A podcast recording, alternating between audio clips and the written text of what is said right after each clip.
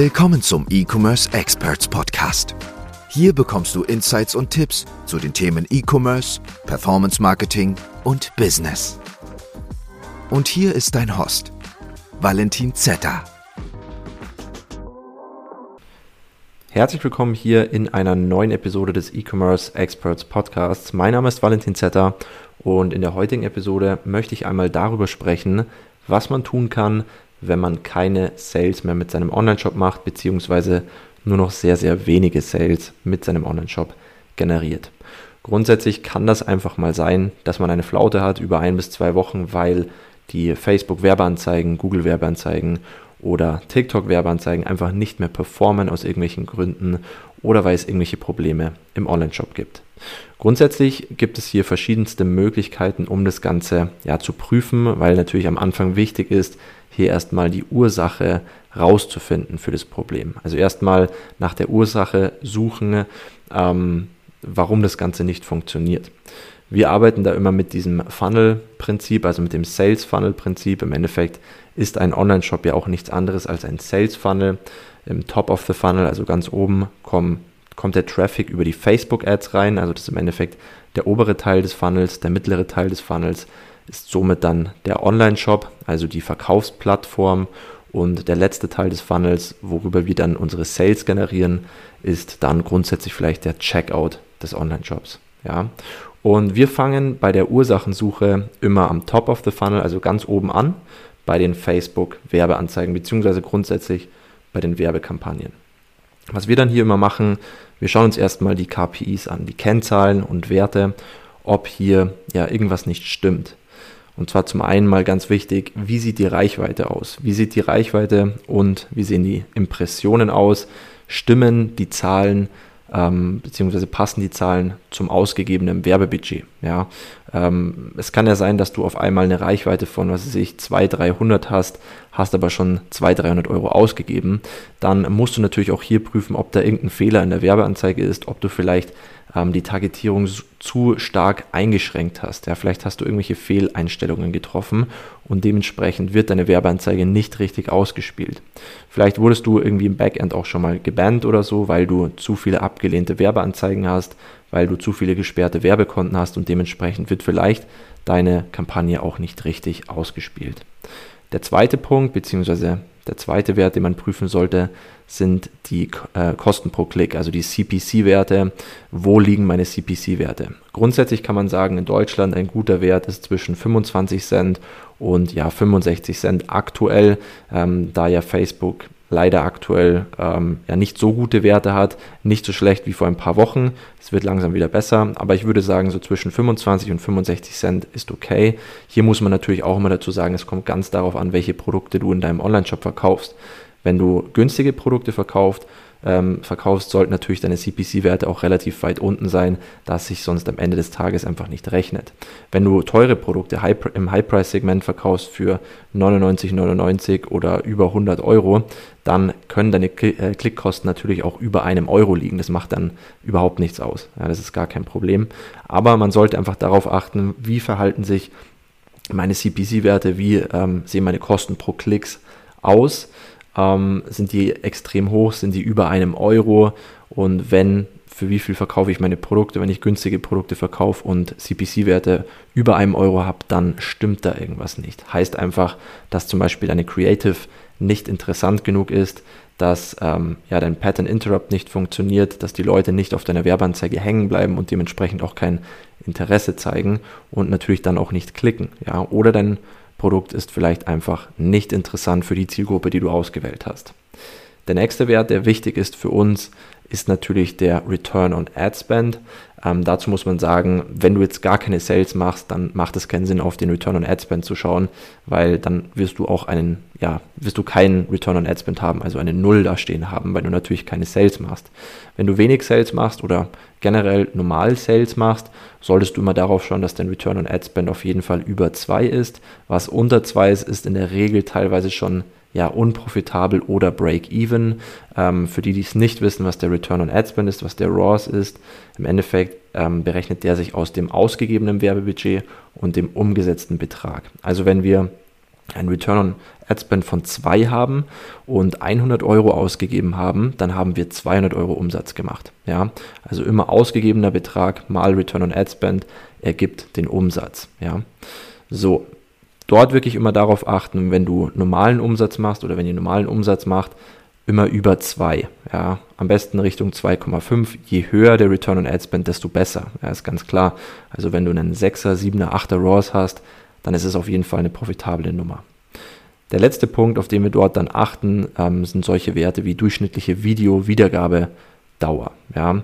Ähm, wenn du zum Beispiel ein 30 Sekunden Video hast und eine durchschnittliche Video-Wiedergabedauer ähm, auch in Prozent ist egal von was weiß ich 10, 20 Prozent oder von ähm, 10, 15 Sekunden hast, das ist relativ gut, ja, weil sich dann ungefähr die Leute das Video zur Hälfte anschauen. Wenn du aber nur ein paar Sekunden Videowiedergabedauer hast, dann solltest du auch da schauen, was mit deinem Video nicht stimmt oder was eventuell dann halt mit deinem Bild nicht stimmt. Also wenn man eine ähm, Creative mit einem Bild hat, kann man hier diesen Wert natürlich nicht abrufen.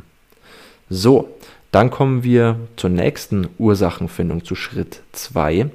Ähm, und zwar, wenn die KPIs gut sind, also wenn du gute Kosten pro Klick hast, wenn du eine gute durchschnittliche Wiedergabedauer ähm, von deinen Videos hast und generell gute Werte in Anführungszeichen, gute Reichweite, viele Impressionen, viele Likes und Kommentare, ähm, aber trotzdem keine Sales machst oder wenig Sales machst und das Ganze unprofitabel läuft, dann musst du natürlich in die Mitte des Funnels schauen, also in deinen Online-Shop. Dann solltest du hier die Landingpage überprüfen und natürlich ähm, deinen Online-Shop generell, Produktseiten und so weiter.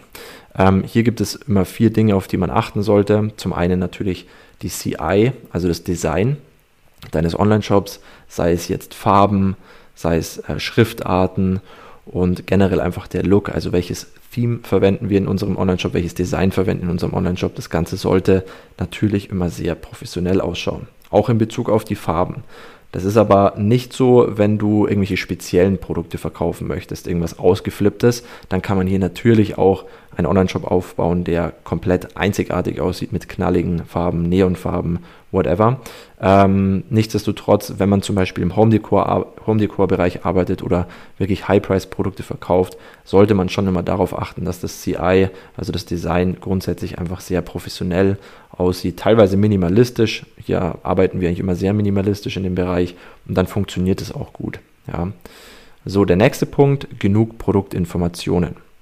Ähm, da ist es wirklich so, viele Online-Shops haben einfach eine sehr, sehr kurze Produktbeschreibung auf der Produktseite selbst ähm, und auch auf der Landingpage. Und generell möchten wir ja das Verlangen und das Interesse unseres potenziellen Kunden erwecken.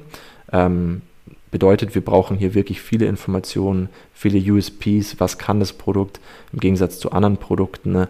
welche, ähm, ja, welche Einstellungen kann man damit machen, was kann man generell mit dem Produkt machen, ähm, Bilder, GIFs, Videos und so weiter und so fort. Solche Dinge sollte man alles in die Produktbeschreibung reinpacken, um einfach hier ja noch mehr Input zu geben und den Kunden letztendlich einfach ähm, ja beim Kunden das Verlangen zu wecken, das Produkt auch haben zu müssen. Und genauso gilt es auch für die Landingpage. Also auf der Landingpage, wenn man die Leute auf die Landingpage leitet, wenn man zum Beispiel einen One-Product-Store hat, sollte man hier auch wirklich genug Informationen, genug Bilder, genug Videos und so weiter auf der Landingpage direkt haben.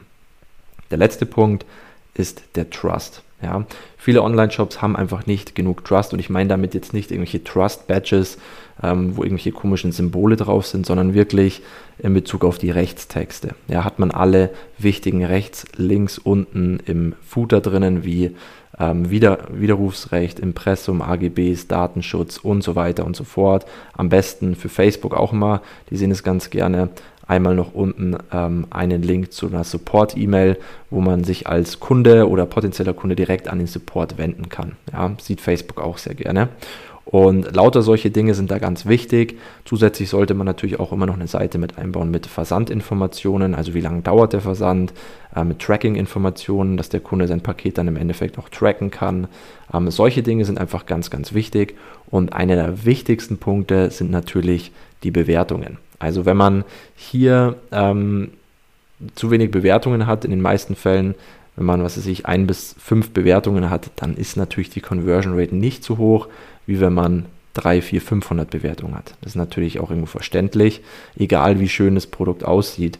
Ähm, man kann es auch immer gut am eigenen Verhalten ähm, prüfen, wenn man zum Beispiel auf Amazon geht oder auf andere Online-Shops.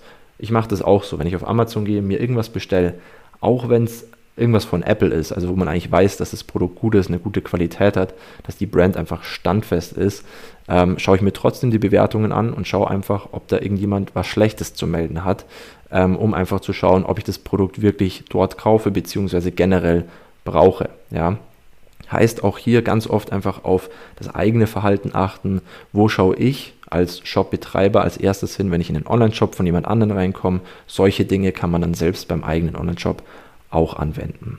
So, jetzt kommen wir zu Schritt 3 der Ursachenfindung, zum letzten Teil des Funnels, ja, zum untersten Teil des Funnels, dort, wo wir dann grundsätzlich auch unseren Umsatz machen. Und das heißt dann im Endeffekt das Shop Backend, nenne ich das gerne, ähm, in Bezug auf Versandzonen, Versandkosten und Zahlungseinstellungen. Denn was wir schon oft mitbekommen haben, dass ähm, ja, die verschiedensten Shop-Betreiber Werbeanzeigen in verschiedenen Ländern geschaltet haben. Also sagen wir mal, der Shop schaltet normalerweise Werbeanzeigen in Deutschland und ähm, verkauft dort auch und möchte jetzt aber in Österreich auch Werbung schalten, dort Produkte verkaufen. Ja, was man aber nicht vergessen darf, du musst bei Shopify natürlich auch die Versandzone einrichten. Ja, ist mir auch selbst schon passiert. Äh, das Blöde ist einfach nur, man verbrennt dadurch extrem viel Budget, wenn man viel Budget einsetzt, weil die Personen dann zwar in den Online-Shop reinkommen, bis zum Checkout gehen können, aber ab der Versandoption nicht weitergehen können, weil für sie keine Versandzone eingerichtet worden ist. Bedeutet, im Shopify Backend, also im, im Checkout, steht dann einfach da, ähm, dass man nicht bestellen kann. Ja, das ist natürlich auch irgendwo ärgerlich, weil einem hier viel Umsatz flöten geht. Dann, was auch ganz wichtig ist, die Versandkosten.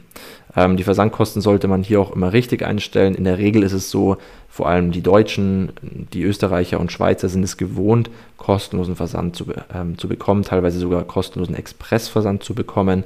Heißt, in der Regel solltest du auch mit kostenfreien Versand arbeiten. Man kann aber trotzdem auch mal ausprobieren, kleinere Versandkosten zu verlangen, wie 1,90 Euro, 2,90 Euro.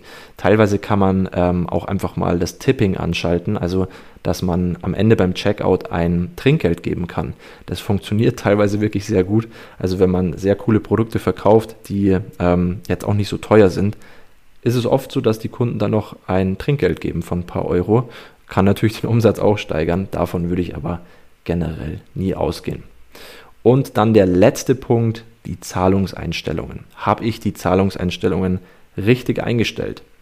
Ja, ähm, das ist auch so eine Sache, habe ich PayPal richtig eingerichtet, habe ich Shopify Payments richtig eingerichtet, kann mein Kunde mit Sofort bezahlen, mit Klarna, mit Kreditkarte, mit Debitcard, Google und Apple Pay.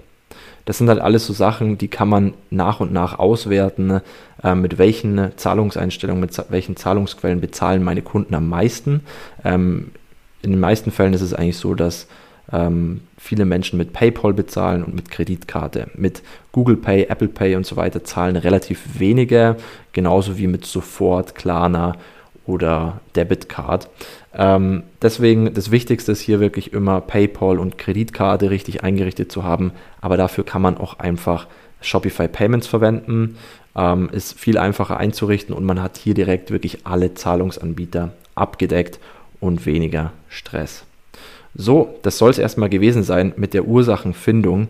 Also, wenn ihr irgendwie Probleme habt mit euren Sales, dann ähm, geht einfach mal diesen Ursachen nach. In den meisten Fällen hat man hier einfach irgendwo was Kleines vergessen oder ja, irgendeine Sache falsch gemacht. Und in der nächsten Podcast-Folge möchte ich da mal genauer darauf eingehen, was man jetzt bei den Facebook-Werbeanzeigen verändern kann, damit diese natürlich auch besser laufen. Wenn du dir was eigenes im Bereich E-Commerce aufbauen möchtest, kannst du dich gerne mal hier für ein kostenloses Informationsgespräch mit mir und mit meinem Team in der Podcast-Beschreibung eintragen. Das ist ein Link.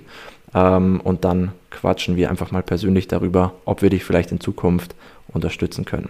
Wir sehen uns in der nächsten Podcast-Episode oder hören uns in der nächsten Podcast-Episode. Bis dann. Ciao. Wir hoffen, diese Folge hat dir gefallen und konnte dir weiterhelfen. Wenn auch du dir endlich etwas Eigenes im Bereich E-Commerce aufbauen und sechs- bis siebenstellige Umsätze pro Monat erzielen willst, dann gehe auf ecom-experts.de slash Startseite oder klicke den Link in der Podcast-Beschreibung und buche dir dein kostenfreies Informationsgespräch.